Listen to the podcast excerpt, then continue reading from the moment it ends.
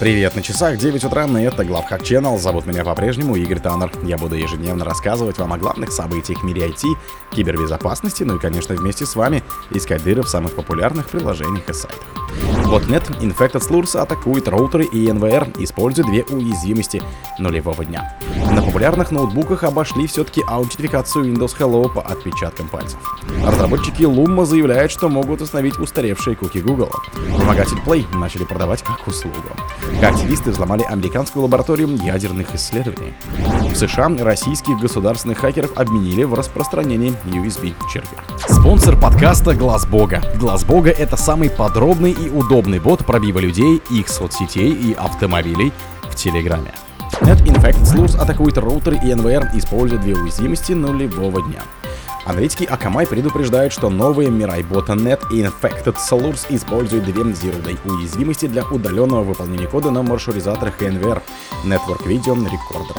Зараженные девайсы становятся частью DDoS-ботнета, который затем сдается в аренду другим злоумышленникам ради получения прибыли. Хотя исследователи обнаружили Source недавно, после атак на редко используемый TCP-порт, Akamai в конце октября 2023 года активность ботнет началась еще в конце 2022. В замеченных атаках хакеры осуществляли попытки аутентификации через постпорты, а затем следовала попытка инъекции команд. Специалисты решили провести сканирование интернета и обнаружили, что атакам в частности подвергаются устройства конкретного производителя NVR. При более детальном анализе обнаружилось, что ботнет также атакует неназванные беспроводные маршрутизаторы, популярные у домашних пользователей и в отелях, в которых хакеры тоже обнаружили RCE уязвимость нулевого дня. На популярных ноутбуках обошли все-таки аутентификацию Windows Hello по отпечаткам пальцев. Исследователи обошли аутентификацию по отпечаткам пальцев Windows Hello на ноутбуках Dell Inspiron, Lenovo ThinkPad и Microsoft Surface Pro X. Уязвимости были обнаружены специалистами Black Wing Intelligence в ходе исследования, проведенного при поддержке Microsoft признанным оценить безопасность трех основных встроенных датчиков отпечатков пальцев, используемых для аутентификации Windows Hello. Все протестированные решения построены на технологии Match on Chip, то есть обладает собственным микропроцессором и хранилищем, что позволяет им более безопасно выполнять сопоставление отпечатков. Хотя МОК датчики предотвращают повторную передачу сохраненных данных об отпечатках пальцев на хост для их сопоставления, они не могут помешать вредоносному датчику имитировать взаимодействие легитимного датчика с хостом. Это может привести к ложному подтверждению успешной аутентификации, а также повторному воспроизведению ранее наблюдавшегося трафика между хостом и датчиком. Разработчики Luma заявляют, что могут восстановить устаревшие куки Google.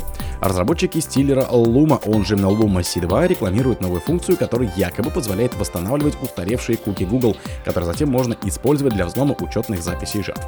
Обычно сессионные файлы куки имеют ограниченный срок действия из соображений безопасности, чтобы предотвратить возможные злоупотребления в случае их кражи. Дело в том, что эти куки могут позволить любому постороннему войти в учетную запись пользователя, которыми они принадлежат. Фактически восстановление таких куки позволяет операторам Луму получить несанкционированный доступ к любому аккаунту Google, даже после того, как настоящий пользователь вышел из учетной записи, а его сессия истекла. Первым на рекламу этой функции, появившейся в хак-форме, обратил внимание eBay-исследователь из компании Hudson Rock Allen Gall. 14 ноября разработчики Luma сообщили, что выпустили обновление, которое позволяет восстанавливать мертвые куки с помощью ключей из их файлов Restore. Применимо только куки Гугла. Вымогатель Play начали продавать как услугу. Эксперты компании Adlumin обнаружили, что шифровальщик Play теперь распространяется по схеме вымогатель как услуга. Дело в том, что исследователи заметили атаки, похожие друг на друга, как две капли воды, и предполагается, что злоумышленники следуют пошаговым инструкциям из купленных вместе с малварью учебных пособий. Необычное отсутствие даже небольших различий между атаками позволяет предположить, что они осуществляются аффилированными лицами, которые приобрели раз и теперь следуют пошаговым инструкциям инструкциям из поставляемых вместе с ними учебных пособий, пишут аналитики. К таким выводам специалисты пришли после изучения ряда атак Play на организации в различных отраслях. Во всех случаях используются практически идентичные тактики в одинаковой последовательности. Активисты взломали американскую лабораторию ядерных исследований. Группировка SciSec заявила о взломе одной из 16 национальных лабораторий Министерства энергетики США, национальной лаборатории Айдаха, и опубликовали в сети украденные данные. Представители лаборатории уже подтвердили, что подверглись кибератаке. АНЛ представляет собой Центр ядерных исследований, которым управляет Министерство энергетики США. В лаборатории работают 5700 специалистов и на территории комплекса площадью 2310 квадратных метров расположены 50 экспериментальных ядерных реакторов, и это крупнейшее скопление ядерных реакторов в мире. В настоящее время АНЛ занимается исследованием в областях атомных электростанций следующего поколения, легководных реакторов, кибербезопасности систем управления, испытания транспортных средств, биоэнергетики, робототехники, переработки ядерных отходов и так далее. В начале текущей недели группировка SciSec заявила, что получила доступ к данным АНЛ, включая подробную информацию о сотнях тысяч сотрудников, пользователей системы и простых граждан. В США российских государственных хакеров обвинили в распространении USB-червя. Хакерскую группировку, которой приписывают распространение вируса, называют Гамарадон, Примитив Бирн, Актиум, Армагеддон, Шакворм. По словам американских журналистов, принадлежность этой группировки к российскому представительству и ФСБ определяется по открытости кибератак. Другие хакеры действуют скрытно, но этим якобы действующие с 2014 года, и они атакуют не только Украину, но и другие страны.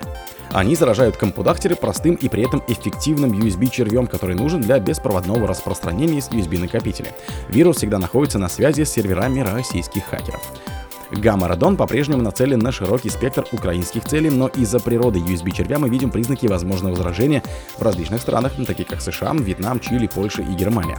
Кроме того, мы наблюдаем признаки заражения в Гонконге. Все это может быть свидетельством о том, что, как и другие USB-черви, Lytle Driver распространился за пределы предполагаемых целей, заявили исследователи Checkpoint, которые и обнаружили вирус.